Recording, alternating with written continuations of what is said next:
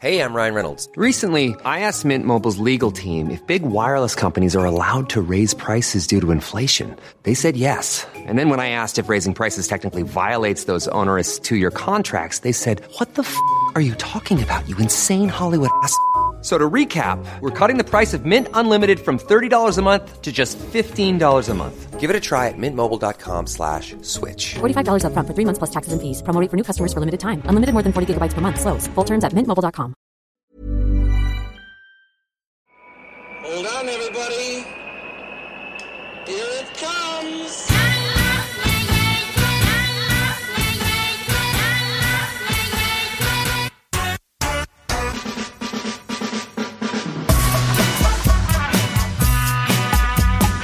Podzol, le podcast des cyclistes aventuriers, épisode 82, ici Richard Delhomme.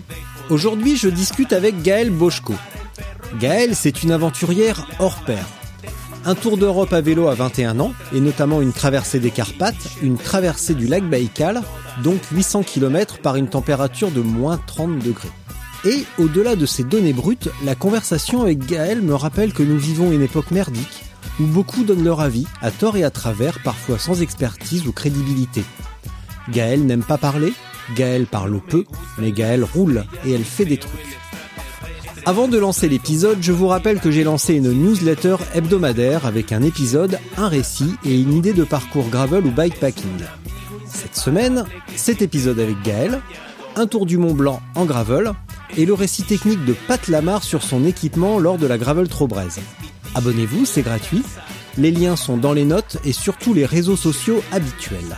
Sans plus attendre, Gaël Boschko.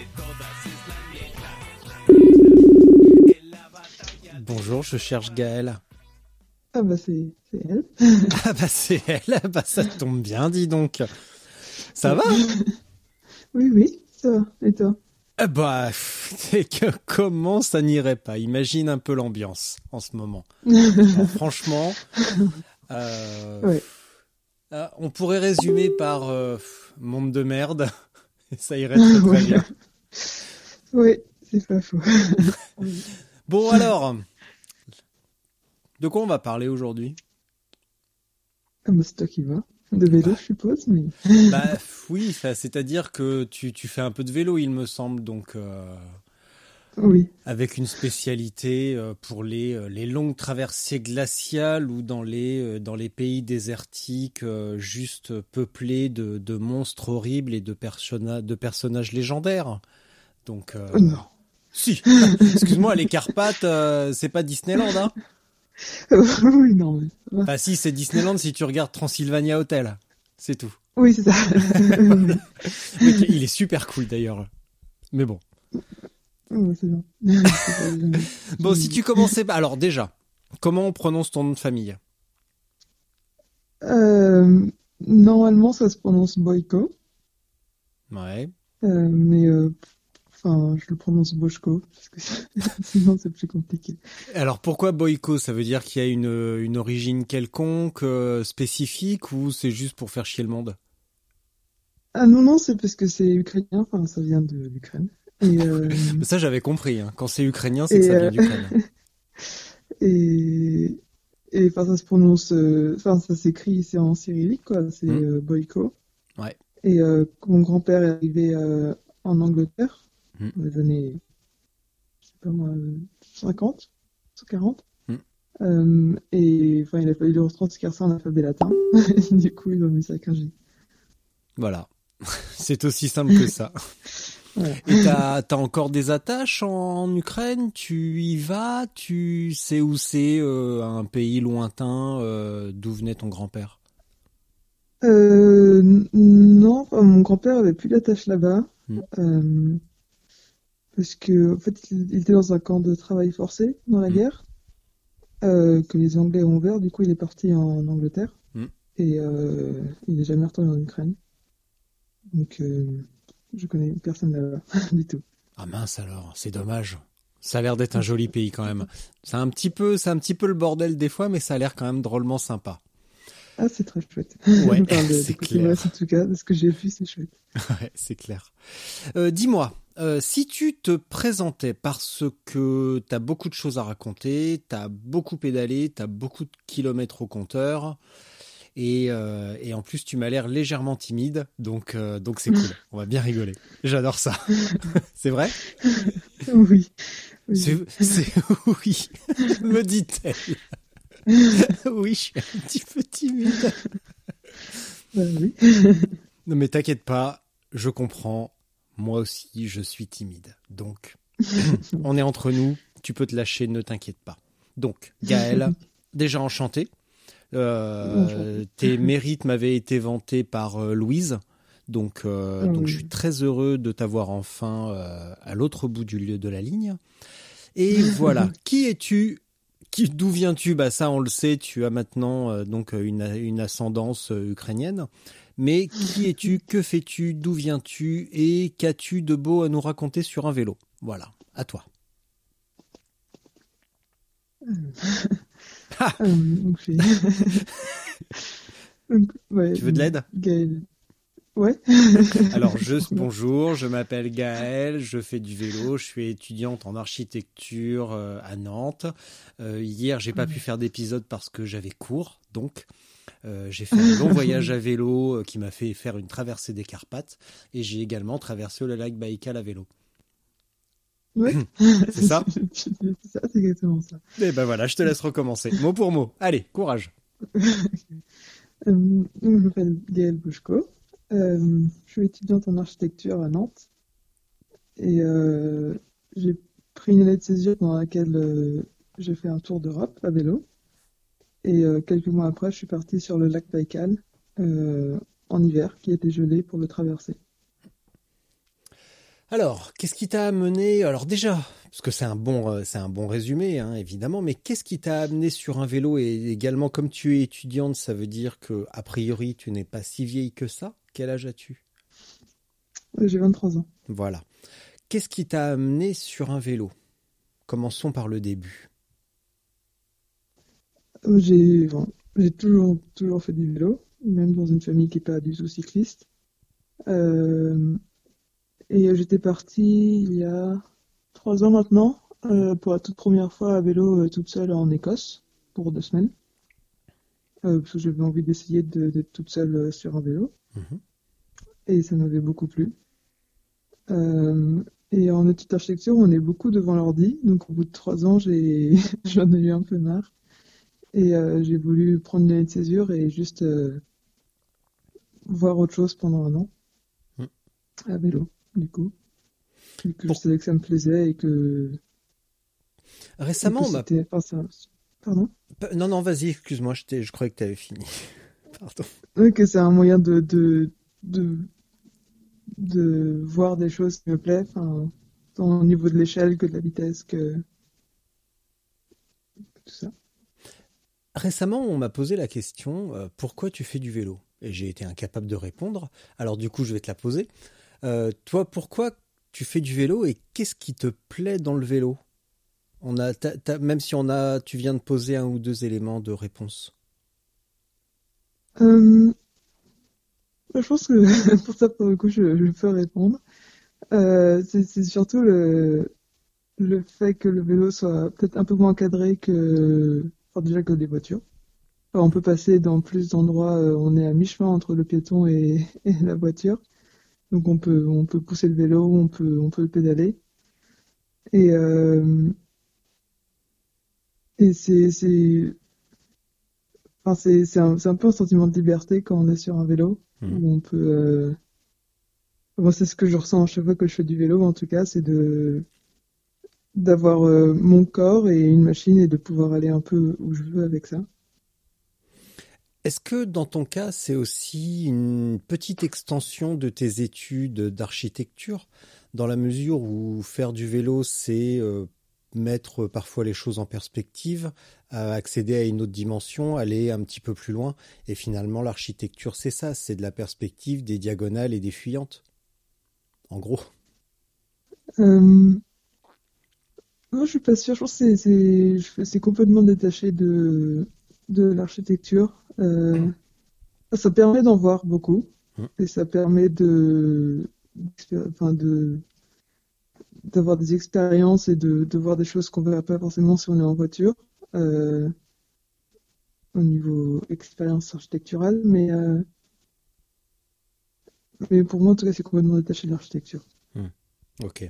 Par contre, comme tu as beaucoup, enfin beaucoup entre guillemets, communiqué sur tes différents projets euh, et tes différents voyages, euh, je suppose que quand même tu as un œil architectural euh, et de composition qui, t'a facilité la vie quand même pour tes photos, pour tes vidéos. C'est une chose que j'apprécie beaucoup en études d'architecture, c'est qu'on apprend vraiment plein de choses très diverses qui sont pas forcément toutes reliées à l'architecture. Et, et ça, ça, ça, ça a beaucoup aidé, je pense aussi, euh, si j'avais fait des études de... J'avais commencé par de la biologie, si j'avais continué sur ça, euh, je pense pas que j'aurais été capable de faire la même chose. Bah, tu l'aurais peut-être fait différemment en tout cas. Enfin, J'aurais fait différemment, oui, ça aurait pas été la même chose. Récemment, je suis tombé sur un. Parce qu'en fait, il y a un métier que j'aurais adoré faire. Tu sais, on a tous notre petit métier, euh, le, le métier des petits garçons ou des petites filles qu'on aurait adoré faire et qu'on peut pas. Moi, j'aurais, j'aurais aimé être volcanologue. Euh, manque de bol, faut Mhm. faire environ 35 ans d'études et euh, je me suis arrêté au bac. Donc, euh, ça, ça paraissait mal embarqué cette affaire. Mais récemment, je me suis redocumenté un petit peu. Je suis tombé sur un mec donc qui est évidemment géologue à la base et qui qui détaillait les, les massifs montagneux, tu vois vraiment vraiment en détail avec les différentes couches. Donc pas juste le côté volcan et ça pète et il y a des millions de morts, mais vraiment les, les différents massifs montagneux comme le Ventoux, comme l'Alpe d'Huez ou euh. Et j'ai trouvé ça hyper intéressant. Et toi, peut-être que si tu avais fait des études de biologie, euh, au lieu de faire des, des vidéos très, euh, bah, très bien composées ou très bien narrées, euh, tu aurais fait un truc sur l'environnement, je- là je sais pas comment le dire, mais l'environnement biologique, on va dire, de, des endroits où tu étais allé rouler? Ah, très certainement. Enfin, c'est un truc euh, qui me, que j'aime beaucoup, la biologie et la géologie. Euh, oui, c'est juste que les études d'architecture, ça m'a beaucoup aidé pour tout ce qui est surtout Photoshop, euh, des choses comme ça, ou, ou, ou Premiere Pro, ou- enfin l'utilisation de logiciels surtout, et le Mm. fait de raconter une histoire, ce qu'on fait beaucoup en archi. Ah bon? Bah, quand on fait un projet ou quand on fait un bâtiment, le but c'est de, c'est souvent de raconter une histoire avec et euh, enfin juste monter un projet quoi. T'aimes pas parler, hein? Non. Ah bah c'était une bonne idée qu'on fasse un épisode ensemble. Alors génial, je sens que je vais faire des longs monologues.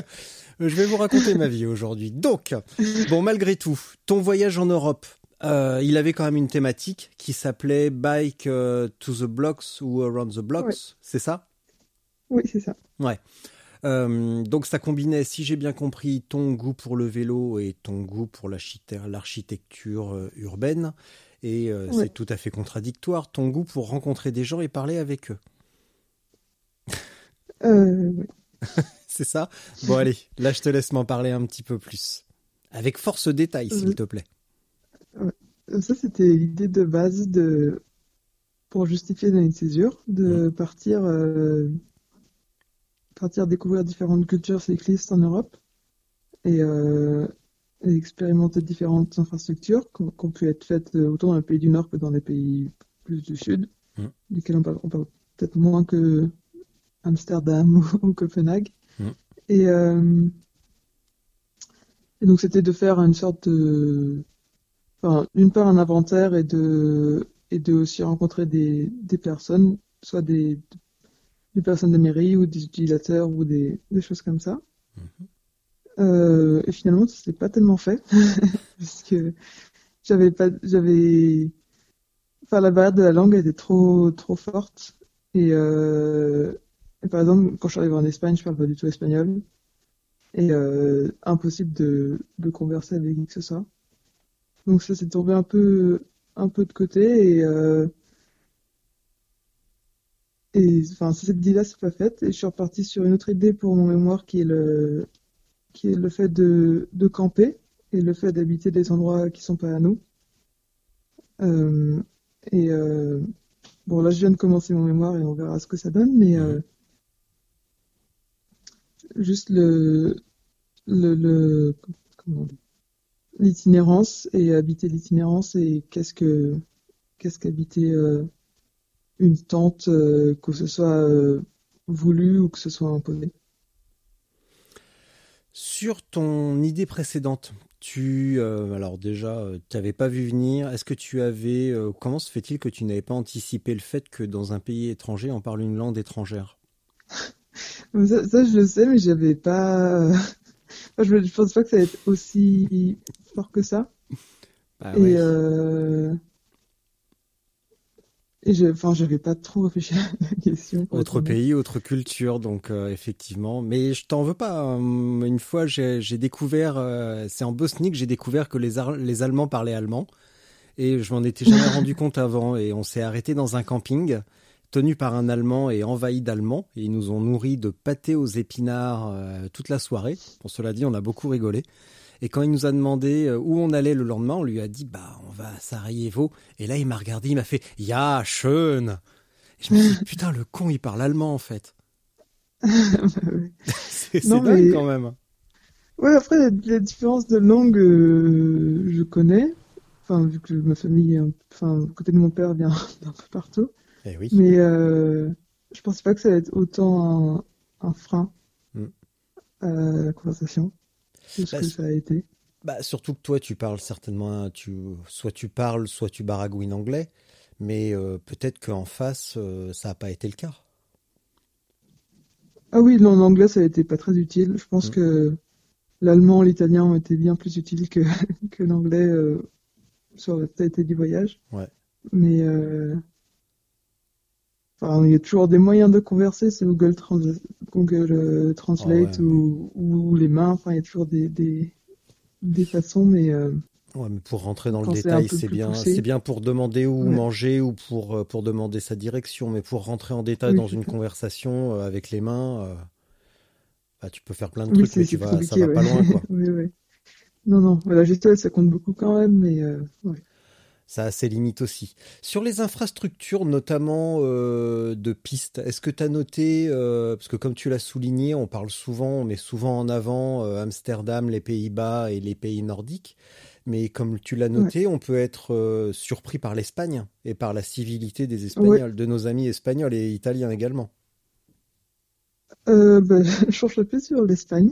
Mhm. Mais oui, j'ai été ultra surprise en Espagne. les villes du nord de l'Espagne, surtout au niveau infrastructure, étaient, euh, vraiment, vraiment bien aménagées. Après, j'ai eu l'occasion de parler avec euh, justement un Espagnol euh, il y a pas longtemps. Et qui me disait que oui, il y avait des infrastructures, mais que c'était obligé de rouler sur les pistes cyclables qui sont pas toujours forcément pensées par des cyclistes, Mhm. et que là ça coince des fois. Euh, mais oui, on a que même sur des routes départementales, euh, je me suis senti vraiment en sécurité. Enfin, pas, trop. La façon dont ils doublent, euh, j'ai pas été euh, mise en danger, quoi. Ouais, c'est un petit peu plus. C'est tous les, retours qu'on a généralement de l'Espagne, ils sont, euh, ils sont beaucoup plus relax. Et euh, là, tu parles du nord de l'Espagne, mais récemment, j'ai eu des échos du, pas du sud, mais euh, pas loin en tout cas de Alicante. Et c'est euh, Ouais. c'est très cool aussi, hein, vraiment, euh, pour les cyclistes. Bon, ils sont habitués aussi parce que ce sont des régions où il y a beaucoup de cyclistes toute l'année.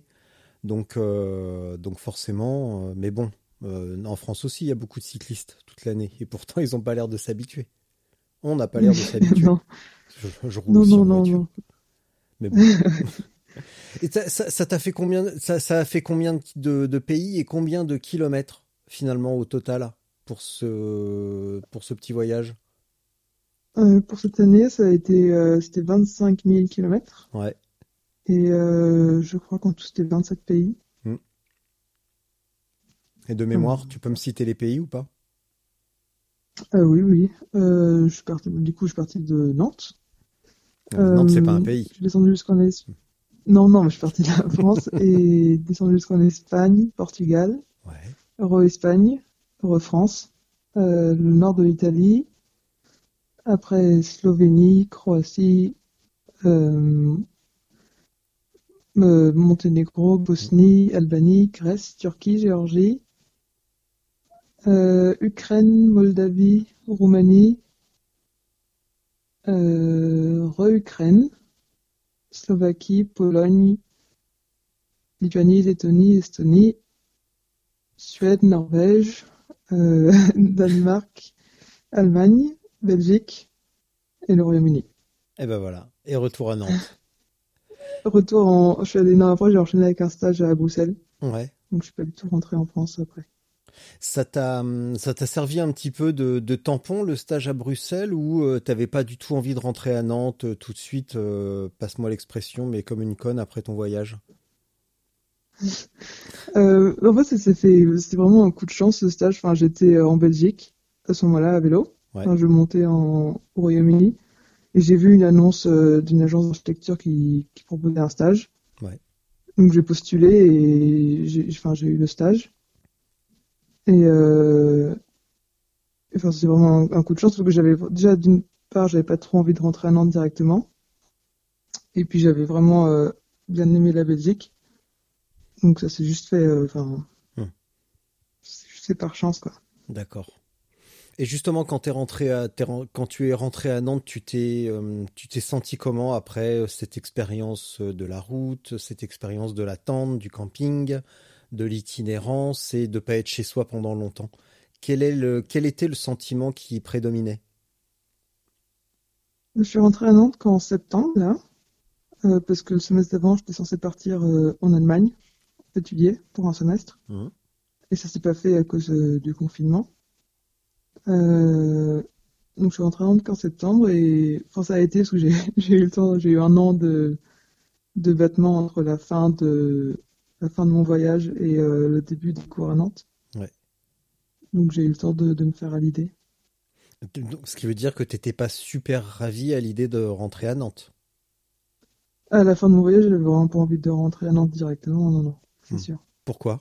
En septembre, c'était, bah, c'est juste que c'était re- retour directement à ce que, ce que j'avais quitté un an auparavant. Euh, et j'avais envie, encore envie de, de voir d'autres choses et de, de, de, de continuer à, à apprendre au moins une nouvelle culture ou deux. Hmm. Et euh, pas juste retourner à, mon appartement à Nantes, euh, aller à l'école tous les jours, quoi. Ouais, Donc finalement, mon expression comme une conne, c'était un peu ça. quoi. T'avais pas envie de revenir au train-train habituel. Oui, c'est ça. Oui, oui, c'est ça. Tu t'es barré vraiment pour le voyage ou euh, tu parce que tu me dis euh, de quitter Nantes, ça fait un petit peu s'enfuir ou euh, s'enfuir de quelque chose ou de enfin je sais pas quoi. T'es vraiment parti pour le voyage, pour le pour Ouais, vraiment c'était vraiment pour vraiment le le voyage voyage. ou pour fuir quelque chose? Non, non, c'était vraiment le voyage. Le Ouais, voyage, le voyage. Et hum, pourquoi dans ton résumé sur bikepacking.com, t'as choisi spécifiquement de faire un focus sur euh, la traversée des Carpates? Euh, Euh, c'est parce que j'ai fait euh, quelques petites vidéos pendant que je suis parti. Hmm. Et, et j'avais, enfin, voulu essayer de faire un truc un peu plus conséquent sur les Carpates. Euh, réussi ou non, mais j'avais essayé. Et, euh, enfin, bikepacking.com voulait faire un article euh, sur mon voyage et ça tombait au moment où la vidéo allait sortir, plus ou moins. Hmm. Donc c'est pour ça que c'est c'est les Carpates. Alors rappelle-moi les Carpates, c'est la Hongrie ou la Roumanie? Bah, les Carpates, c'est un peu un peu dans ce coin-là. Ça part de la Hongrie, ça fait une espèce de boucle euh, de la Hongrie jusqu'à la Pologne, Hmm. de la Roumanie jusqu'à la Pologne. Euh, oui, donc euh, Hongrie, Ukraine, euh, Pologne, Slovaquie. T'as pas vu de vampire? C'est pas non. Non, Est-ce que c'est parce que c'est- une légende? Ah oui, t'es pas resté assez longtemps. C'est ouais, ouais, parce que j'étais en train de me dire non, c'est est-ce que c'est une légende? Et non, effectivement, c'est parce que t'es pas resté, t'es pas assez resté Ouais, longtemps. ça, j'aurais- Ouais, ouais, donc c'est pas une légende, il y en a. attendre en fait. Ouais, ouais, ils sont là-bas. Ouais, ils sont timides. C'est ce qu'on va. Ouais. c'est ce qu'on va Bah oui, en même temps, s'ils sortent que la nuit, forcément. euh. Et puis toi, le, jour- le- le jour tu pédalais, le soir t'étais cuite. Forcément, euh, c'est une rencontre impossible entre Gaël et les vampires. Ouais, ça aurait pu plus se faire. Ouais, ouais, ouais. Bon, et au bout du compte, qu'est-ce que... hum, Là, t'étais parti en quête euh, de culture. À quel endroit euh, tu t'es dit, euh, waouh, je suis pas chez moi Et à quel endroit donc tu as ressenti le plus large euh, choc culturel, si on peut dire, comme on peut le ressentir, euh, je sais pas, quand on va en Inde ou en Chine? Encore, je sais même pas, on le ressent pas. Tu vois, par exemple, je m'attendais à un immense choc culturel au Japon, et au bout du compte, le choc, il a été au retour. Donc, euh, Ouais. mais, euh, mais toi, par exemple, Moi, je pense que ça a vraiment été la Turquie. Euh, bon, déjà parce que c'est musulman. Et enfin, c'est pas du tout la même chose. On est habitué à nos, à nos églises dans les villages et là-bas, c'est des mosquées, quoi. Et, et c'est pas du tout le même,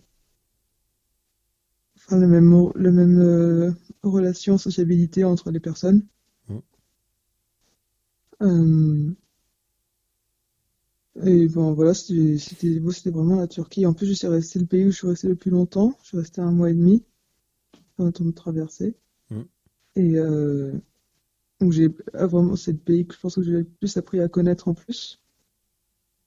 Donc ouais, c'était euh, enfin, c'est un des pays qui m'a le plus marqué.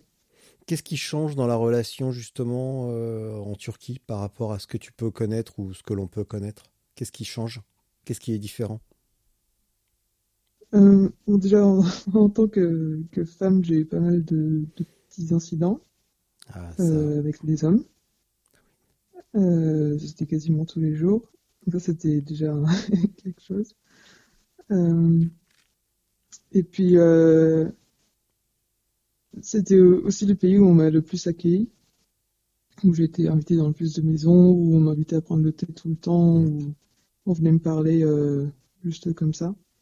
Et, euh, et cette, ouais, cet accueil, ça, ça m'a ça m'a ça, ça m'a vraiment permis de, de comprendre un peu mieux comment ça fonctionnait et de rester déjà rien qu'une soirée avec des personnes, de comprendre un peu mieux comment, comment, enfin la Turquie, après la Turquie c'est tellement grand que ça changeait en fonction des régions, mais Ouais. euh, de comprendre un peu mieux la culture. Euh, pourtant, tu parles pas turc. Ah non, je parle pas turc du tout. Non, non. Ouais, bon, Il y a quelques phrases qui reviennent, enfin, que j'ai appris au bout de quelques temps. Ouais. Euh, et puis, enfin, le Google Translate, ça a vraiment été euh, le, le sauveur. C'est vrai que c'est vaste hein, la Turquie euh, entre euh, entre Istanbul, Ankara et le fin fond du euh, de la Turquie avec avec le, les, les voisins les voisins un peu encombrants genre Iran, Arménie, tout ça c'est c'est vraiment pas c'est vraiment vaste donc comprendre un pays aussi vaste bonne chance quand même. hein. Ouais. Surtout en un mois et demi. Ouais, mais oui, j'aurais, pu rester bien plus longtemps. Mm. Euh, j'aurais bien aimé. Est-ce qu'il y a un euh, pays où tu n'es pas assez resté, euh, resté pardon, assez longtemps à ton goût, que tu aurais voulu, euh, ou peut- soit où tu aurais, soit tu aurais voulu rester plus longtemps, ou après coup tu te rends compte que tu l'as négligé et tu aurais dû rester plus longtemps? C'est tous les pays des, des Balkans, enfin, la Slovénie ou la Croatie ou tout ça, qui sont assez petits. Et, et juste, enfin, j'ai traversé en un ou deux jours à vélo, Mm. sans, enfin, en ligne droite, quoi, plus ou moins. Et enfin, j'ai eu pas du tout le temps de, de comprendre un peu comment ça, comment ça fonctionnait. Tu veux dire que tu as même, tu t'es même pas arrêté à Ljubljana deux trois jours? Si, je me suis arrêté à Ljubljana, mais euh, j'ai dû passer au total peut-être une semaine en Slovénie. Euh, après Croatie, ouais, une petite semaine. Après Albanie, j'ai dû, j'ai dû passer deux jours. Mm. Euh, et Bosnie? ouais, ça c'est... Je, enfin, je m'en veux pas, mais euh, j'aimerais bien en savoir un peu plus sur ces pays. ouais. Ouais, c'est la Bosnie qui me manque. J'ai adoré, j'ai bien aimé la, la, la Slovénie. J'ai bien aimé Ljubljana. Mais Ouais. euh, parce qu'on on dirait Annecy, mais au fin fond des Balkans, donc c'est euh, c'est vraiment magnifique comme petite ville. Euh, puis j'ai vu un ours en plus, donc euh, plutôt content. On s'est retrouvé, euh, c'était au moment des Jeux Olympiques, on s'est retrouvé dans un village paumé et euh, un mec est venu me parler parce qu'il y avait du vélo à la télé et, puis on s'est retrouvé dans une auberge paumée où ils avaient recueilli un ours tout petit. Et puis, bah, on a passé la soirée avec le mec, on s'est bourré la gueule avec une liqueur des montagnes. Et le lendemain matin, on s'est réveillé, on savait pas ce qu'on foutait là. On avait tout oublié. Et puis, et puis voilà. Et puis après, bah, la Bosnie, euh, Sarajevo, euh, Mostar et puis euh, Srebrenica. C'est. euh, Enfin, tu vois, j'y pense. faut aller deux fois par mois et deux fois par mois, je me dis, putain, faut que j'y retourne. C'est vraiment trop cool. J'ai mes itinéraires prêts et tout pour faire euh, Sarajevo, Srebrenica à vélo. Euh, faudra juste que je mette des développements bien adaptés parce que euh, on se rend pas compte en voiture, mais c'est euh, En plus, il y a pas beaucoup de routes en, en Bosnie. Il y a énormément de pistes et c'est certainement un paradis du gravel montagneux parce que euh, ouais, je crois qu'il y a, je sais plus, une centaine de kilomètres d'autoroute, je crois. C'est très très peu. Donc euh, donc c'est hyper, c'est hyper intéressant. Et, et sinon, les autres pays, tu t'en as retiré quoi? Euh, J'en ai retiré que finalement il n'y a pas tant de différence de- avec la France que ça. Enfin, ça reste l'Europe. Et c'est assez, enfin, on sent, on sent le côté assez européen. Mm. Et euh, enfin, il y a des pays, la Roumanie, que j'ai beaucoup, beaucoup apprécié. On voit des, des paysages que, que des personnes que, avec qui j'ai parlé. Mm. Et de, enfin, j'ai été quasiment, j'ai ad- j'ai adoré quasi, enfin, tous les pays. Il n'y a pas eu un pays où je me je retournerai plus jamais, quoi. Ah bon? Non. Vraiment? Ah oui, vraiment. Vraiment? C'est promis ça? Ah oui, ouais, c'est promis. Enfin, je ne sais pas dit, euh, oh, je déteste cet endroit. Ouais. Enfin, non, non. Ah, moi, je déteste l'Inde. Je peux le dire, j'y refoutrai jamais les pieds. Ah ouais. je sais pas, je allé en Inde, mais Ouais. ah non, c'est pas possible. Tiens, rien que d'y penser, j'ai mal au ventre. ah oui. Ah bah oui, bah, j'ai eu mal au ventre là-bas, je t'assure. hein. Donc, euh, crois-moi. Moi, je pense qu'il y a eu pire, mais euh, j'étais avec un Italien. Il était verdâtre. Il s'était fait mordre aux fesses par un par un singe, par un, sais, une ces saloperies de macaque. il s'était mangé euh, plein de piqûres anti euh, antirabiques parce qu'il était, bah évidemment, c'est des saloperies. Ces, euh, ces putains de Ouais. singes, ils sont, euh, ils transmettent euh, toutes les saletés du monde. Et euh, putain, il était verdâtre, le pauvre. Ah, il était entre la vie et la mort. Enfin, je dis ça en rigolant, mais n'empêche que c'est vrai. Et euh, Ouais. mais de toute façon, en Inde, entre la vie et la mort, ça veut rien dire, tu vois. Euh, lui, il était, euh, il était pas en point. Euh, j'ai vu un mec, j'ai vu un mec cramer sur un bûcher. J'en ai vu un autre passer sur le Gange. Il était tout gonflé en plus. Euh, c'est quand même dégueu. Mm. Hein, on a beau dire. Enfin, c'est là, tu vois, le choc culturel, il est intense, quoi. Parce oui, que oui. euh, bah, Oui, nous, en France, on fait pas cramer les gens comme ça. Puis on les fait, on les laisse pas flotter sur une rivière. Ouais. Encore cramer, Non, ça va, tu vois. Parce qu'il y a un côté festif, on se réunit autour du feu, c'est marrant. Mais le voir flotter Ouais. sur la flotte, c'est quand même bizarre. hein. Je pense que les deux sont, sont affreux. Ouais, il y a un petit décalage, mais t'as sur l'eau, il, est, il était tout boursouflé, il était tout gonflé, il y avait les oiseaux qui volaient autour. Ah, c'était crade hein, quand même. hein. Mais bon, Oui. voilà. Oui. Et le lac Baïkal, venons-en, tiens, transition parfaite. Le, le lac Baïkal, non, non, non, à vélo, déjà. Euh, C'était camping, hostellerie ou euh, hospitalité euh, des autochtones? Bivouac, euh, genre 99% du temps. Ouais. T'as pas été Euh, invité chez les gens ou tu refusais?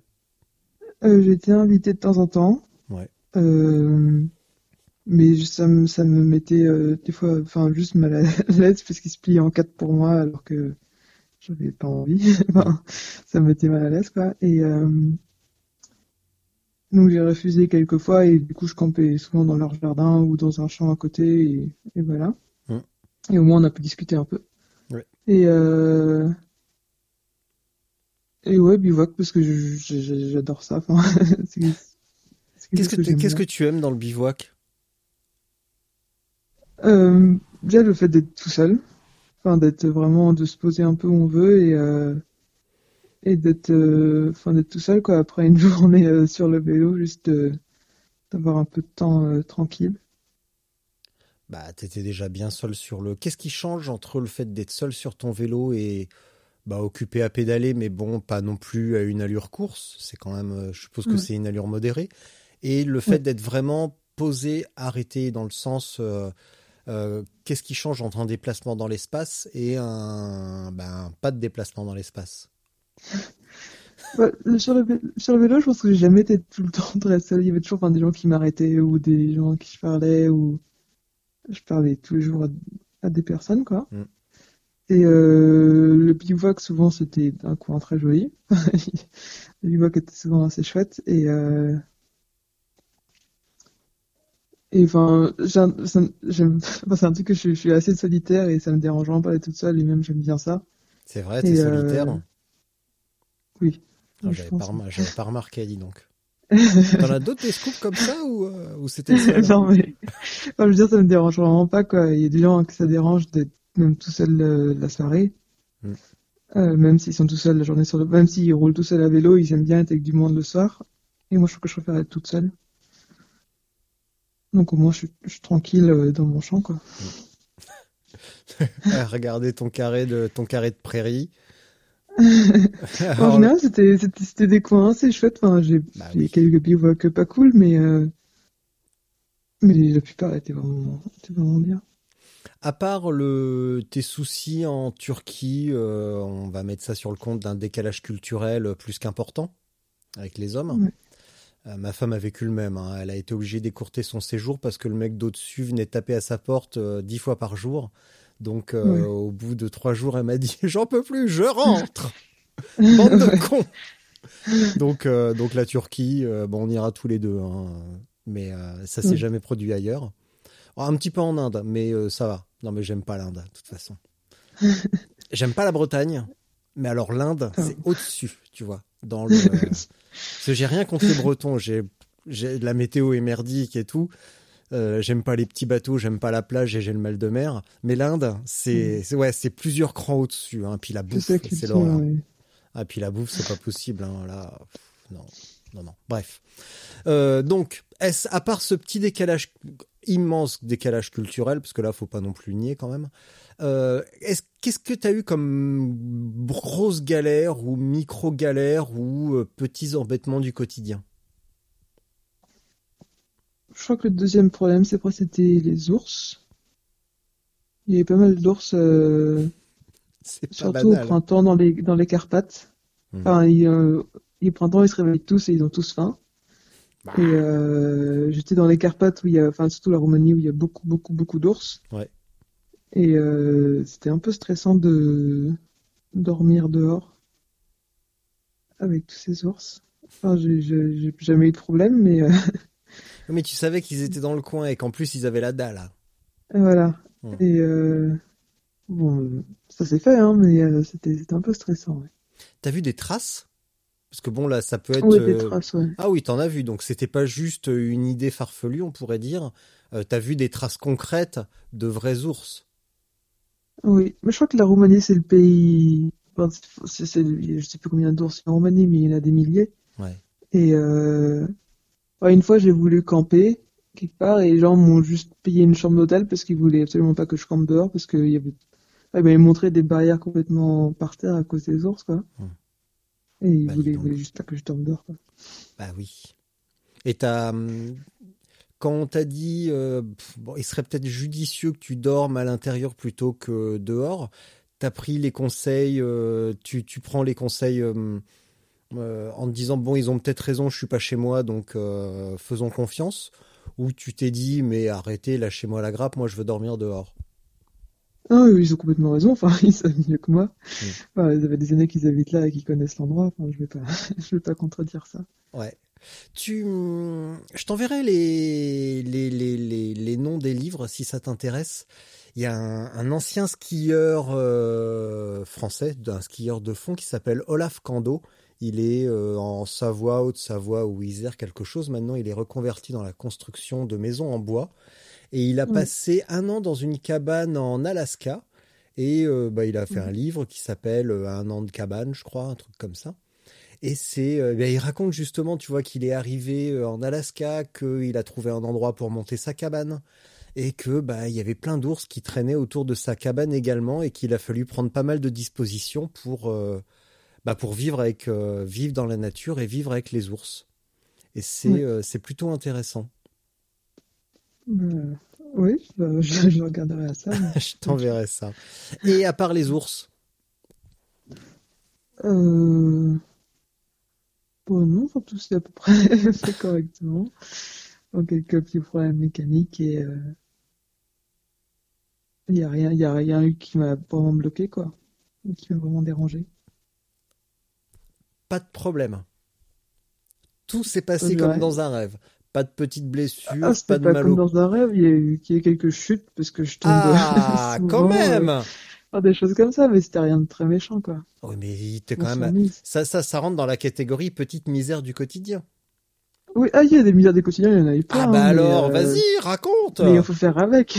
Bah oui, non mais d'accord, mais bon, si tu me racontes pas ce que c'est, euh, je te rappelle qu'en début de d'épisode, tu m'as dit oui, à l'école de Nantes, en architecture, on apprend à raconter des histoires avec des immeubles. Et ben là, c'est le moment de me raconter une histoire avec une gamelle. Hein? Oui, mais je peux dire que je suis bonne à raconter des histoires. mais- Ah oui, c'est pas parce que t'as appris que tu sais le faire. Tu veux dire. ouais. Allez. Euh, Donc les gamelles Les gamelles Ah oui, oui, bah, je, je tombe assez souvent. Enfin, c'est, euh, c'est, je sais pas comment je me prends, mais je, je, je me retrouve souvent par terre et euh, enfin, c'est souvent des trucs un peu bêtes, euh, des routes mouillées. Enfin, j'avais des chevals de marathon qui, plus, tour plus, qui glissaient beaucoup sur euh, le goudron mouillé. Mhm. Donc dès qu'il pleuvait un peu, euh, c'est commençait à être un peu dangereux. Surtout avec les sacoches, c'était compliqué de, de gérer le vélo. Mhm. Et euh, enfin des, juste des chutes toutes bêtes quoi. Mais tu t'es jamais fait mal quand même. Juste des, des ce qu'on appelle des chutes à la, des chutes bêtes, même s'il n'y a pas de chute Oui, intelligente. des chutes bêtes, ouais. Oui, non, mais c'était juste des, des petites, euh, des petits bleus ou des choses comme ça quoi.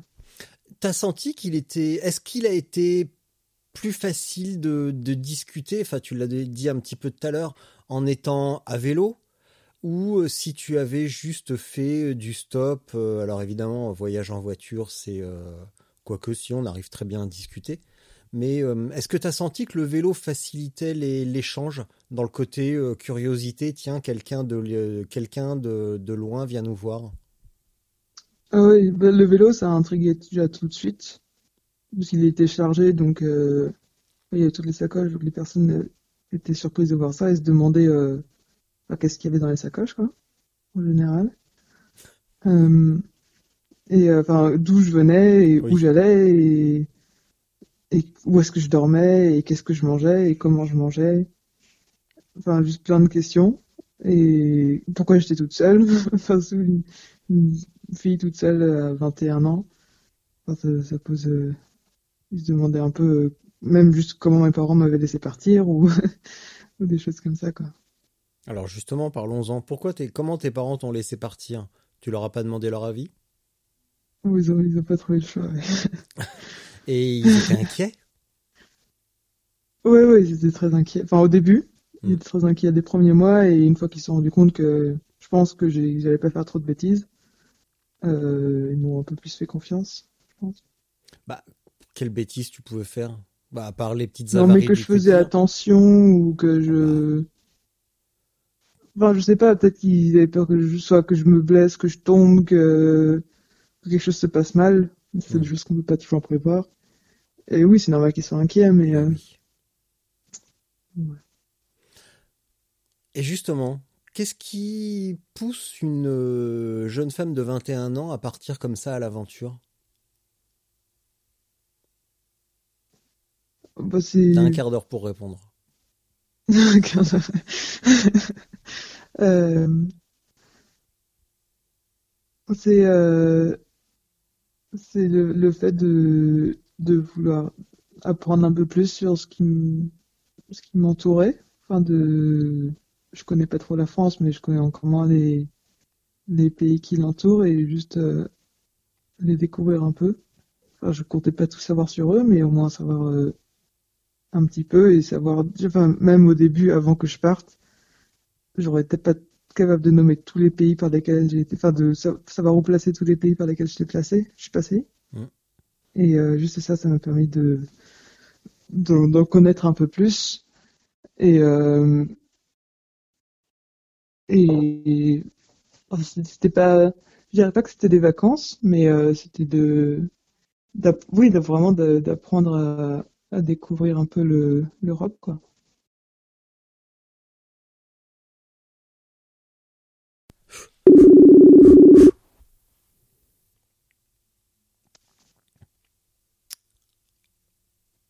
Gaël Allô? Ouais, oui, oui, Oui. on a été coupé, désolé. Euh, Hum. Est-ce qu'il y avait aussi un petit côté euh, recherche intérieure? Parce que là, t'es parti pour connaître les autres, mais est-ce qu'il y avait aussi une petite envie de... Oula, j'en sais... je- T'as pas envie qu'on parle de ça? Ah non, non, parce que non, non, ça me va. Non, parce qu'il y en a... je- Non, il y en a... C'était le cas ou pas? T'avais envie de d'en savoir un petit peu plus sur toi? Ou euh, non, ce- non, ça va, tu t'en fous C'était pas du tout le, le but quand je suis parti. Enfin, parce que j'en ai appris sur moi, forcément, mais euh, c'était pas du tout une intention. Euh, non, non, du tout. Mais t'en as appris un petit peu, et est-ce que c'est indiscret de te demander quoi, par exemple? Euh, enfin, c'est pas indiscret, mais je sais pas si j'arriverai à mettre des mots sur, sur ce que j'ai appris. Euh... Bah, c'est juste déjà, première chose, c'est que quand tout allait, des fois les choses allaient pas très bien et que tout s'arrange tout le temps. Enfin, c'était un truc que j'ai vraiment remarqué que c'est quelque chose qui va pas, ça va forcément s'arranger. Enfin, je sais pas, c'est tout le temps, tout le temps, tout le temps arrangé. Et euh, c'est quelque chose que j'essaie de, de me redire maintenant quand ça va pas trop. Et, euh, et enfin, je sais pas, euh, que je suis capable de tenir, euh, que je suis capable de tenir, je sais pas, tant de kilomètres sur un vélo euh, chargé ou, enfin, que je suis capable de faire des trucs, quoi. Ça te faisait des étapes de combien quotidiennement? En moyenne, ou par exemple le plus haut que tu, le plus que tu aies fait? Euh, le plus, c'était euh, 200 et quelques. Ouais. Et je pense qu'en moyenne, c'était une, une petite centaine. Enfin, ça dépendait vraiment de, de, du dénivelé surtout. Ouais. Et de mon, de mon état, euh, enfin, si j'étais motivé ou pas trop, ou si j'avais des choses à voir ou pas trop. Mais ouais, une centaine de kilomètres en moyenne. Ton.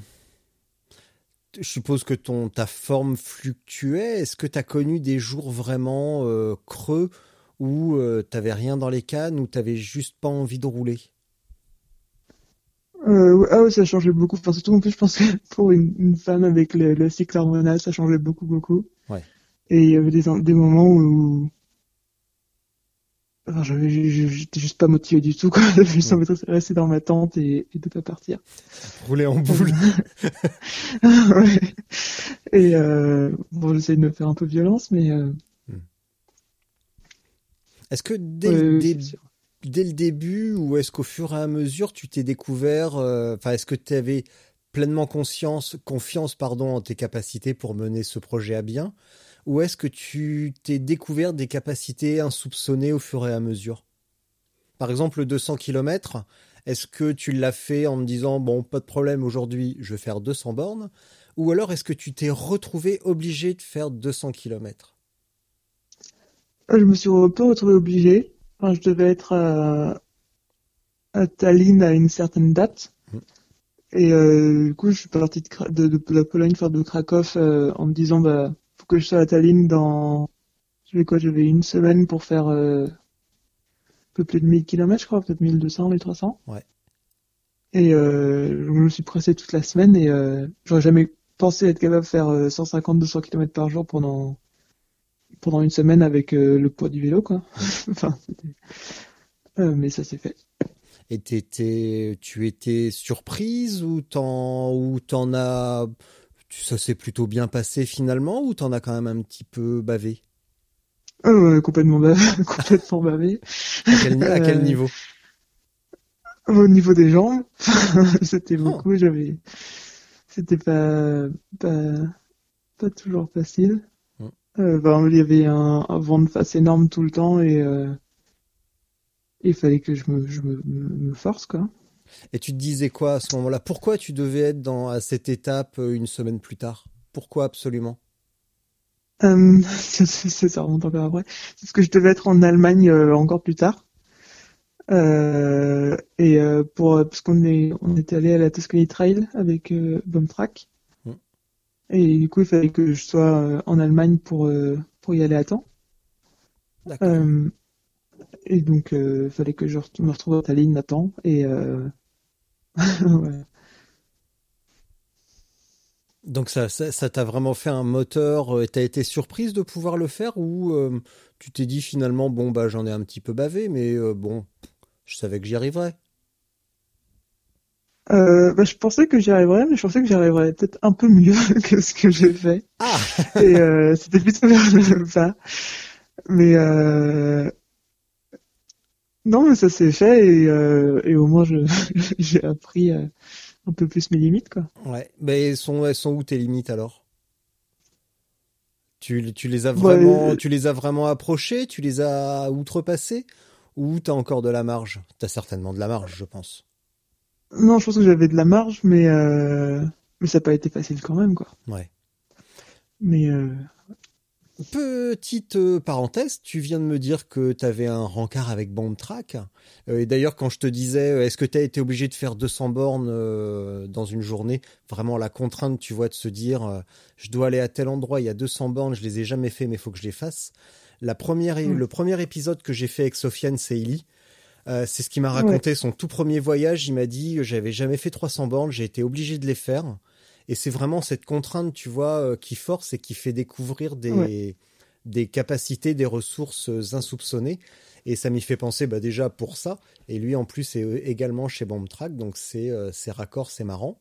Comment tu t'es retrouvé chez, euh, chez Bombtrack Sachant que tu as une pratique bah, touristique, comment, euh, d'une certaine manière, tu t'es retrouvé euh, à être soutenu par une marque? Euh, bah, c'était avant de, de partir, j'étais en train de me décider sur un vélo, Mm. lequel rouler, et je comptais partir sur un, un Arise en le modifiant en, en vélo de voyage, un Arise normal. Et je dis bon, on va envoyer un message, un, un mail, on sait jamais, euh, juste pour, pour voir quoi. Enfin, c'est le seul mail que j'ai envoyé. Et ils m'ont répondu en disant que, enfin, ils, ils voulaient faire un peu de promo pour l'Arise Tour et euh, et que du coup euh, il pouvait m'en donner un.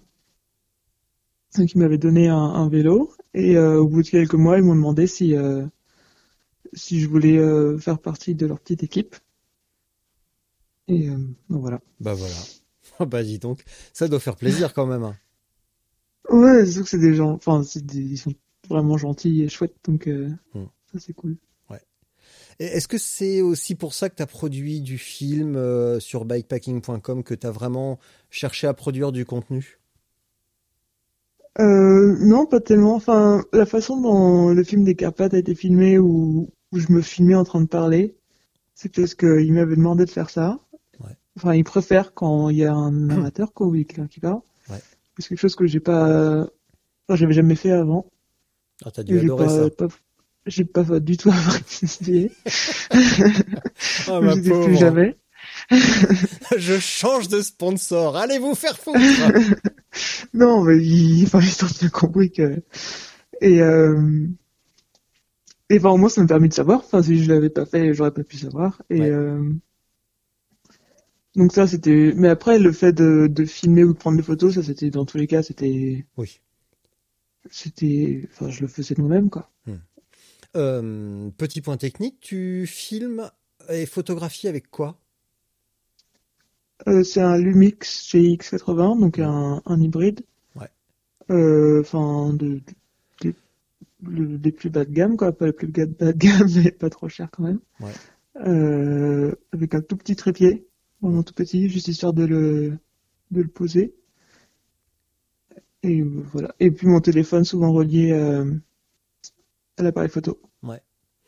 Euh, comment tu fais tes sauvegardes en voyage quand tu pars un an comme ça T'emmènes un, un petit disque dur euh, dédié à ça Un disque dur vraiment de sauvegarde avec, dans lequel on peut insérer une carte mémoire Ou tu, tu te débrouilles autrement? Comment tu fais? Ah bah, j'avais emmené une petite tablette, enfin Ouais. une vieille Microsoft Surface que j'avais achetée d'occasion.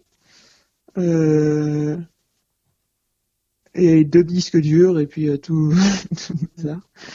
Donc euh, je faisais des sauvegardes assez régulièrement sur les Ouais. deux disques durs. Et tu pouvais produire également un petit peu à partir de ta tablette? Ouais, ouais, j'étais trop contente de ma tablette. elle me coûtait pas grand chose et elle marche vraiment bien. Et tu me disais, tu t'as fait la, la, la, la Tuscany Trail, c'est ça? Ouais. Ouais. L'année dernière. Eh ben voilà. A en 2019. Eh ben c'était super. Merci pour tous ces détails. J'ai adoré. Ça m'a. Et tu sais quoi? Ça m'a donné envie d'y aller. non, mais c'était. Non, non, c'était. C'était c'était très chouette. Enfin, c'était euh, c'est joli, quoi. Et c'était Bah en ouais. groupe, j'avais on jamais roulé en. Puis on mange bien en plus en Toscane. Et on mange bien. ouais. Bon, euh, si tu me racontais comment tu t'es euh, emmanché, si on peut dire, à vouloir traverser un lac gelé. Parce que le côté Ah. euh, Europe, machin, on va aller voir les autres cultures, tiens, c'est pas si différent. Ok, ça c'est cool. Mais quelle est la transition vers, bah, pas de problème, je vais aller traverser un lac gelé. Mais pendant un an en vélo, j'ai forc- forcément passé l'hiver euh, à vélo aussi. Ouais. Et j'étais euh, dans les Balkans, Turquie, nord de la Grèce, où il faisait euh, froid. Vraiment froid dans les. Enfin, c'était assez haut, souvent en altitude. Mhm. Et j'avais, j'ai adoré ça. J'ai juste adoré les. Enfin, je, je, je vois pas souvent de neige, et je suis pas forcément habitué à la neige et au froid. Et là, j'ai adoré enfin, les paysages enneigés et l'atmosphère. Et euh, j'avais euh, quelques mois de vacances euh, au début de l'année dernière, enfin de cette année, où je me suis dit que enfin, c'est l'hiver, il fait froid, j'ai des mois de libre, donc je vais aller faire un peu de vélo où il fait froid. Et, euh, je me suis dit que le lac Baïkal, euh, c'était assez chouette, enfin, il faisait assez froid, et c'est très beau. Alors il faisait froid comment? Euh, quand je suis, bon, au tout début, quand j'étais au nord, il faisait moins 30 la nuit. Mhm. Euh, et après, euh, il devait faire euh, moins 20, moins 15, moins 20 oh. à la fin. Oh oui, donc là tu pouvais dormir avec la tente ouverte, hein, il faisait trop chaud. Presque. Presque. Comment tu t'es équipé spécifiquement? Parce que il y a trois semaines, un mois, j'ai fait un épisode avec Jabig, un DJ montréalais qui lui a traversé le Canada à vélo et notamment toutes les parties glacées. Et on le voit sur sa vidéo avec euh, masque intégral et tout parce que bah ça caille. Toi, comment tu Mm. t'es équipé? Euh, moi, j'ai racheté un duvet euh, énorme. Euh, et euh, après, vu que j'avais passé pas mal de temps dans le froid, je savais à peu près comment ce qu'il me fallait et Mm. ce qui me fonctionnait, ce qui fonctionnait pas dans le froid. Même juste au niveau nourriture.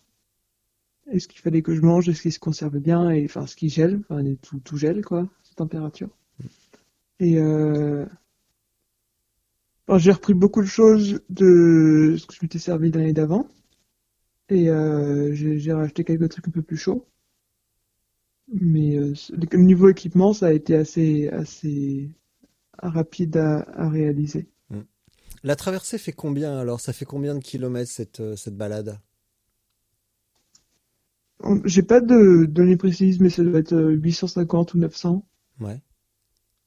kilomètres en tout. Enfin, ça m'a pris 850. Le lac, il fait 800, je crois, kilomètres de long.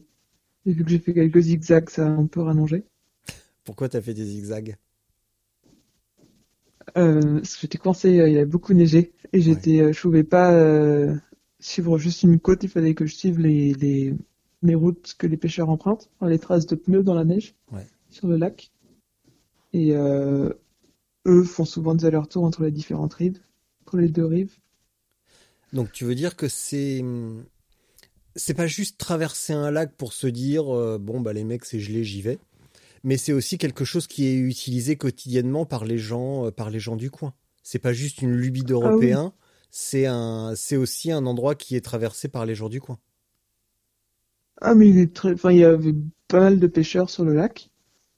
Euh, il y en avait assez, assez régulièrement, d'autres il y en avait plus que d'autres. Ouais. Mais euh, oui, non, il est, il est utilisé tout le temps, ce lac. C'est un peu ouais il y a une c'est Oui, c'est une, c'est une voie de circulation comme une autre finalement. Oui, c'est ça. Enfin, juste Ouais. qu'il est tellement grand que Tu vois quand rien. il est gelé, ça permet de, de, rel- de relier les, les, les différentes côtes. Alors il est gelé, il est gelé, ça veut dire que sous toi, t'as quelle épaisseur de glace pour que ça tienne? Euh, ça dépend, mais c'est entre euh, 75 cm et 1m50. Ouais. Est-ce qu'il y a des Et en endroits dessous, où... euh, Est-ce qu'il y a des endroits où c'est plus fin, où euh, tu dois, entre guillemets, serrer les fesses? Ou est-ce que justement tu essayes de contourner euh, Est-ce qu'on voit les... Parce que j'ai jamais vu ça. Euh, est-ce qu'on voit, est-ce qu'on arrive visuellement à se dire, euh, ok, là la glace elle est fine, donc je vais contourner, et là ça a l'air d'aller. Est-ce qu'il y a des indices de ce, de ce type?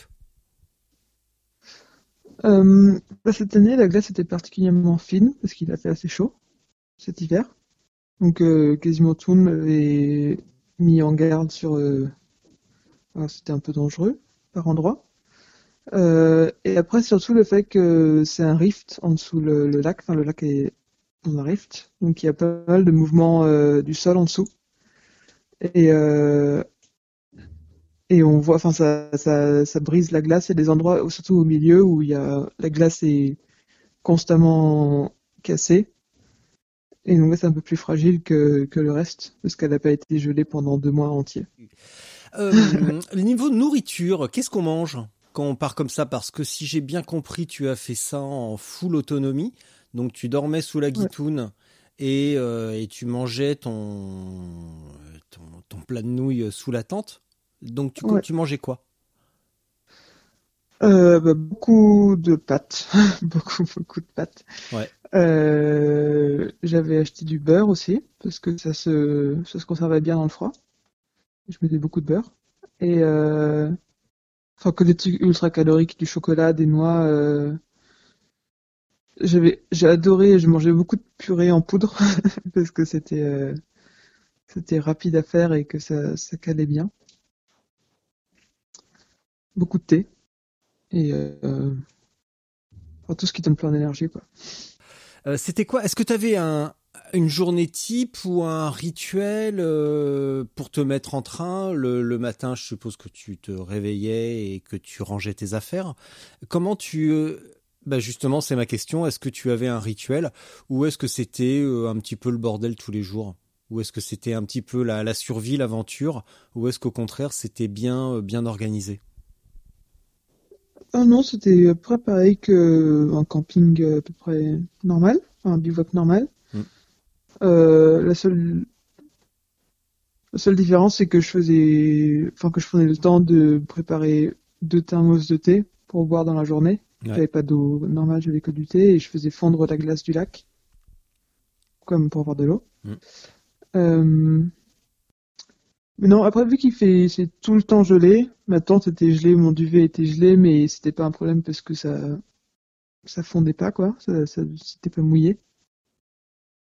Euh, c'était, c'était à peu près normal, hein. Il y a rien de- Parce que tu me, racontes, tu me racontes ça comme si c'était, bon, bah ouais, il faisait un peu frais, hein. Il y avait quoi, moins 30, moins 40. Mais bon, euh, ça va, on en a vu d'autres, hein. J'habite à Nantes, euh, ça va. Et euh, bah, je bouffais des pâtes, comme à la maison, je dormais sous la tente. Euh, à part Ouais. ça, bah, qu'est-ce que je pouvais vous, vous raconter de plus? Moi, j'ai vu des pêcheurs sur le lac. Voilà, tout. C'est, mais ça n'a pas été, ça pas été facile, c'est sûr, mais euh, Alors, qu'est-ce qui n'a pas été j'ai, j'ai facile vraiment apprécié.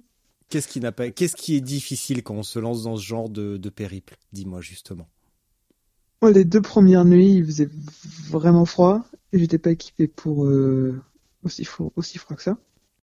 Donc, euh, c'était un peu compliqué d'une de prendre un peu ses marques et s'organiser un peu comme chaque début de voyage et de en plus euh, bah, essayer de pas avoir trop froid.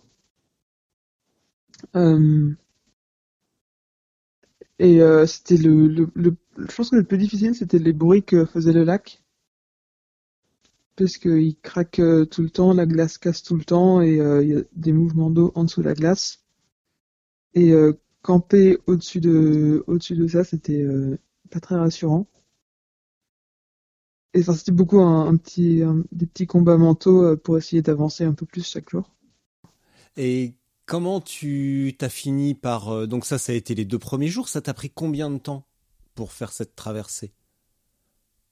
Ça m'a pris euh, 18 jours. Ouais. Donc à raison de, je suis très mauvais en calcul mental. À raison de combien de kilomètres par jour? Euh, J'avais planché sur euh, 50 en moyenne. Euh, mais avec toute euh, la neige, il y a eu quelques. Ça, j'ai dû faire demi-tour et tout, donc j'ai plus fait 80 Mm. euh, en moyenne. Et euh, bon voilà. Et alors, c'est c'est comment sur un lac? C'est plat?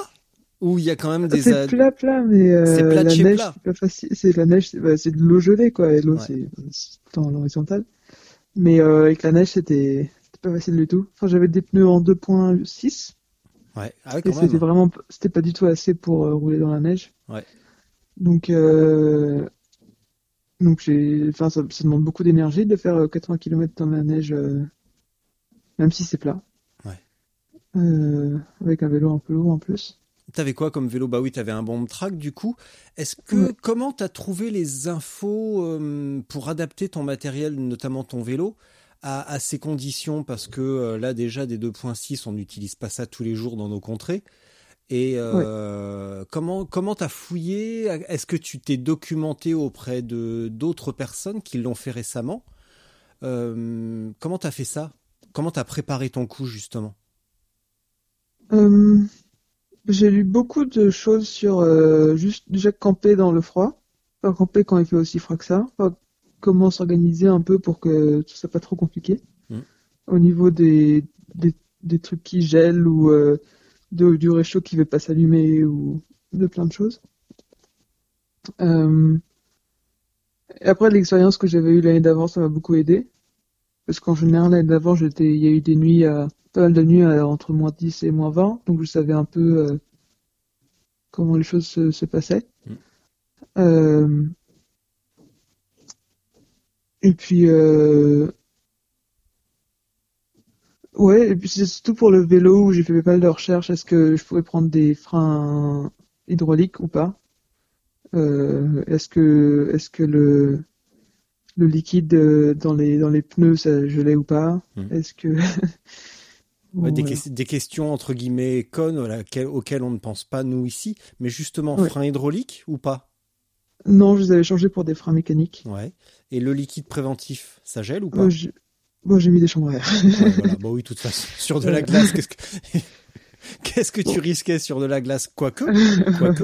Ouais, je pense que la glace, ça coupe, mais Euh, oui, est-ce qu'il y a un risque de hum, autre question bête? Est-ce qu'il y a un risque justement de passer sur un truc un peu euh, piquant, euh, pas, pas piquant mais euh, tranchant, euh, qui déchire un pneu Est-ce qu'il y a un risque ça ou est-ce que non, pas du tout C'est une fausse idée?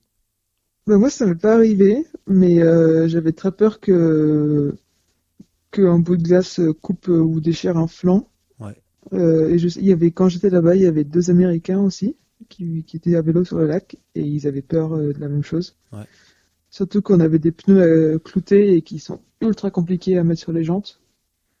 Et euh, on avait vraiment pas envie de crever parce que ça aurait été impossible de, de changer la chambre à air euh, quand il faisait aussi froid que ça, quoi, en gardant ses mains. Ouais. Euh, mais bon, il n'y a pas eu de problème de ce côté-là. Donc, je peux pas dire. Si, comment tes proches et amis gardaient la trace de ton truc? Est-ce que t'es parti en disant salut les mecs, je reviens dans deux semaines Ou est-ce qu'au contraire t'avais un tracking GPS J'avais un tracking GPS Ouais, euh, qui a arrêté de fonctionner au bout de trois jours à cause du froid. génial. C'était quoi qu'on puisse dénoncer la marque? Ah, bah, c'est pas de leur faute, hein. C'était un spot, enfin, le truc euh, spot euh, Ouais. orange, là. Un truc Euh, fait pour ça pourtant Ouais, enfin, c'est juste qu'il faisait vraiment froid et que même si je le mettais dans ma poche, euh, enfin, il, il gardait pas du tout la charge. Mm. Euh, et donc, ouais, mais ils sont beaucoup inquiétés quand ils ont vu qu'il y avait pas de, plus de nouvelles sur le, le spot et qu'il n'y a pas du tout de réseau sur le lac, donc je pouvais leur donner aucune nouvelle. Mm. Euh, bah, du coup, il n'y a pas eu d'autre choix que d'attendre à ce que j'arrive à l'endroit où il y avait du réseau pour leur envoyer un SMS, mais, euh, mais... Et- Justement pour ça, quand tu dis bah je vais traverser le lac Baïkal, t'arrives à quel endroit et euh, tu pars de quel endroit au lac et à l'arrivée tu fais quoi? Enfin déjà comment tu emballes ton vélo pour partir? Euh, Comment tu comment t'as organisé ton voyage vraiment de euh, je pars de Nantes, salut et je vais sur le lac et à l'arrivée comment tu fais? Est-ce qu'il y a du monde qui t'attend? Est-ce qu'il y avait euh, papa maman qui t'attendait qui t'attendait avec un bol de Nesquik? Ou ou bah t'es reparti comme t'es venu? En fait, je suis allé récupérer d'abord le vélo à Cologne, chez. Ouais. Euh, ensuite, j'ai pris l'avion jusqu'à Moscou, de là. Et après, j'ai pris le transsibérien jusqu'à jusqu'à Irkutsk. C'est une ville, euh, la grande ville au- sur le bord du lac, presque. Alors, juste, le lac Baïkal, il est sur quel pays? Il est en Russie, Ouais, euh, ju- au-dessus de la Mongolie, d'accord. donc euh, pas mal à l'est. Ouais. Euh, donc, il y a eu 3-4 jours de train pour y aller. Une fois arrivé à Irkoutsk, j'ai pris un autre train pour aller au nord du lac, parce que le- la ville d'Irkoutsk est au sud du lac, donc j'ai pris un train pour aller au nord du lac. Mm. Euh, et ça, c'était en un jour et demi de train, parce qu'il fait des, des détours. Ouais. Et, euh, et je suis parti du nord du lac, que j'ai, que j'ai, ce qu'il est assez allongé du nord au sud. Donc je suis parti du nord et je suis, je suis descendu vers le sud. Je me suis retourné à Irkoutsk. Et là, j'ai repris le train et j'ai repris l'avion. Puis voilà, puis je suis rentré à Nantes. Donc, il y avait personne qui t'attendait à l'arrivée? Ah non, non. Bah, en fait, il y avait euh, les deux Américains que j'avais. C'était quand je suis arrivé euh, au nord du lac, j'ai voulu aller remplir mes, mes bidons d'essence pour mon réchaud. Mm. Et par chance, il y avait ces, mes- il y avait ces deux, ces deux gars qui remplissaient leurs bidons aussi et qui m'ont vu arriver avec mon vélo et là, mais nous aussi on est à vélo, euh, nous aussi on va traverser le lac. euh. Donc on, on s'en croise certainement. Finalement, ils n'ont pas pu faire tout ce qu'ils voulaient justement à cause de la neige. Euh, mais on s'est retrouvés à Irkoutsk euh, trois semaines plus tard euh, à discuter de nos petites histoires de trois semaines sur le lac. Donc c'est les seules personnes qui m'attendaient à Irkoutsk. Et, euh, et voilà. Et si t'étais arrivé quelque chose sur le lac, tu avais quelles options? Parce que pas de réseau, pas de spot, ça sent le roussi quand même. Ouais, bah, il y avait des quelques pêcheurs par endroit. Mm. Euh, sinon, euh, je me débrouillais. Eh ben, tu te, tu te serais débrouillé comment? Parce que euh, pas de Ouais, je sais pêcheurs. enfin, Ah, les pêcheurs étaient super chouettes, hein, quoi, ils étaient, euh, Mais, euh... enfin, je peux pas, je peux pas savoir. Je pense que ça arrive toujours sur le peut-être que moment, t'as pas envie de savoir, hein. pas envie de savoir. Peut-être. parce que j'ai pas envie Ouais. de savoir, donc. euh, Et euh, question bête hein, pour nos amis chasseurs et pêcheurs, sur le lac Baïkal, on pêche quoi en hiver? Euh, c'est un poisson euh, qui ressemble un peu au maquereau. Mhm. Je, je- j'ai oublié le nom. euh, ils m'ont dit le nom en russe, mais je m'en souviens plus trop. Je suis un petit peu déçu ouais. quand même. c'est, mais ils m'en avaient donné et puis c'était, c'était- enfin, je mange pas de viande et de poisson, donc c'était la première année depuis, première fois depuis des années que je mangeais du poisson. Mm. Voilà. Bon Gaël, je vais mettre fin à ton supplice. Tu vas pouvoir retourner dans ta cabane sous ta couette. Euh, bah écoute, merci. Euh, je vais te, je vais te laisser pour la traditionnelle minute de solitude que tu vas apprécier parce que tu vas être seule. Par contre, tu vas devoir parler toute seule. Ah et tiens, petit détail, quand tu es toute seule, est-ce que tu te parles? Est-ce que tu parles? Est-ce que tu chantes toute seule sur ton vélo? Non, enfin, en général, si je passe du temps avec du monde euh, la semaine d'avant, je vais me parler toute seule. Mais si je suis tout le temps toute seule, euh, je ne parle pas. Ouais, tu te parles plus. Au bout d'un moment, t'as plus rien à te dire en fait. Voilà. D'accord. Ben moi je vais te laisser en tout cas pour ta minute de solitude. La minute de solitude c'est euh, ben, un espace euh, dans lequel tu dis ce que tu as envie de dire, un message euh, quelconque de ton choix. Et quand tu as fini, tu raccroches. Et en attendant, merci beaucoup. Bravo pour ces périples. Et puis j'espère te croiser euh, un jour prochain pour, euh, pour, euh, pour rouler un petit peu. Et puis voilà. Bon allez, Gaël, bonne chance. Je sais, tu sais que tu vas y arriver, tu le sais. T'as fait 200 bornes à vélo déjà, donc c'est pas une minute devant un micro qui va te faire peur, tout de même. Si. non, et Gaël, tu sais quoi? Si t'as rien à dire, si t'as pas envie, eh ben tu raccroches, et puis voilà, c'est pas un problème. Chacun fait comme il veut. La grosse bise, à bientôt À bientôt. Salut Salut.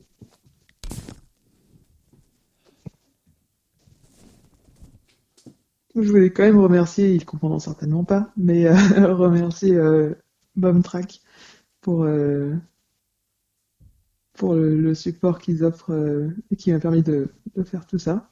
Et je pense que j'aurais jamais pu faire ça sans eux. Et puis euh, toutes les personnes que j'ai que j'ai rencontrées et qui, à qui maintenant je parle régulièrement. Au revoir.